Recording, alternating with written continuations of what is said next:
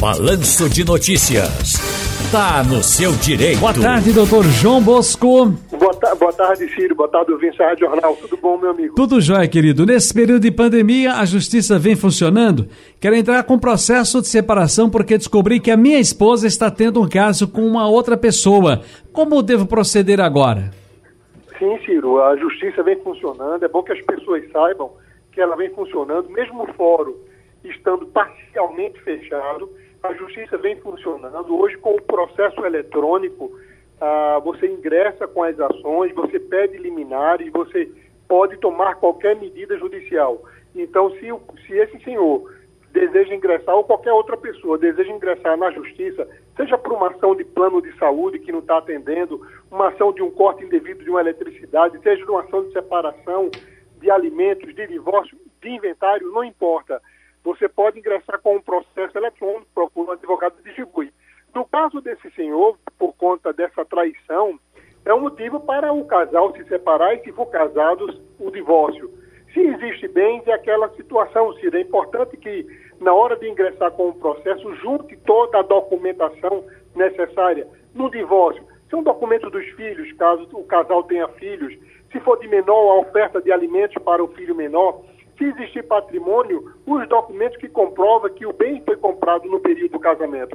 E ingressa com divórcio, que jamais a justiça, desculpa, que jamais a justiça irá discutir é a questão da traição. A justiça não quer saber da traição. A justiça vai fazer o divórcio, mas a traição é um contexto do passado e a justiça não se envolve nesse tema, Ciro.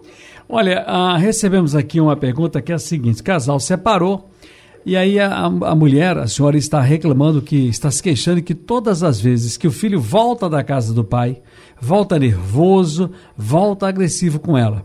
Nesses momentos, ele costuma dizer que odeia e que a mãe é malvada.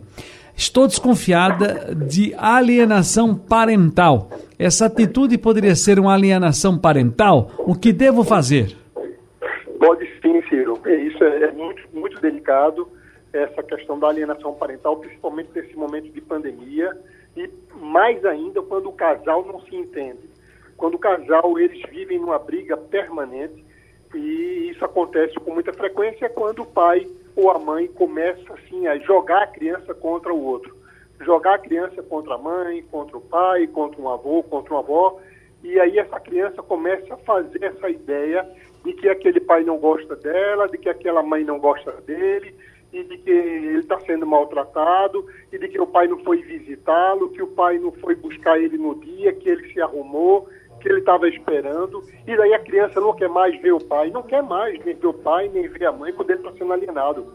Ele se afasta mesmo do, do, do, outro, porque foi criado na cabecinha da criança essas, essas mentiras, essas inverdades. Uhum. Então é importante que se ingresse na justiça e peça ao juiz que se faça um estudo Aqui em Pernambuco nós temos o CAPES, que faz um trabalho maravilhoso, faz um levantamento com profissionais psicólogos, serviços sociais, para estudar essa família, estudar o pai, estudar a mãe, estudar essa relação, para poder tentar salvar essa situação. Porque a criança alienada, Ciro, ela pode ter outras sequelas. Além da sequela de, da, dessa dor que ela vai carregando, achando que é o culpado disso tudo, como também ela pode, mas dependendo da, da fragilidade emocional da criança, procurar no, no, futuro breve um psiquiatra e já entrar em, em, em sistema de medicamentos. Foi então, é expedido. Então, é mãe... Sim, pois não?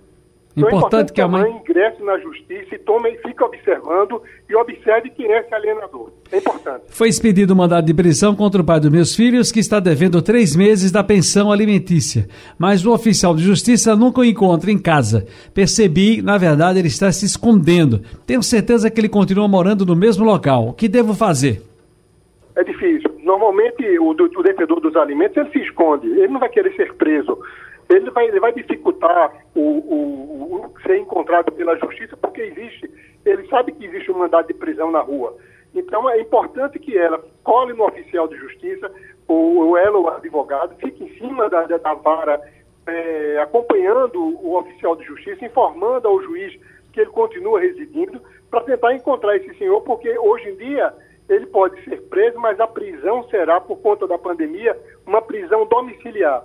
O importante, na verdade, era se ele chegasse a um denominador comum para que o pai chegasse a um acordo para poder pagar os alimentos devidos. Mas se não, sim, o caminho é a prisão, nesse momento, por conta da pandemia, a prisão domiciliar é o que, é o que a justiça determina. Doutor João Bosco, muito obrigado mais uma vez, um grande abraço e até a próxima. Ô Ciro, um abraço a todos os ouvintes da Rádio Jornal.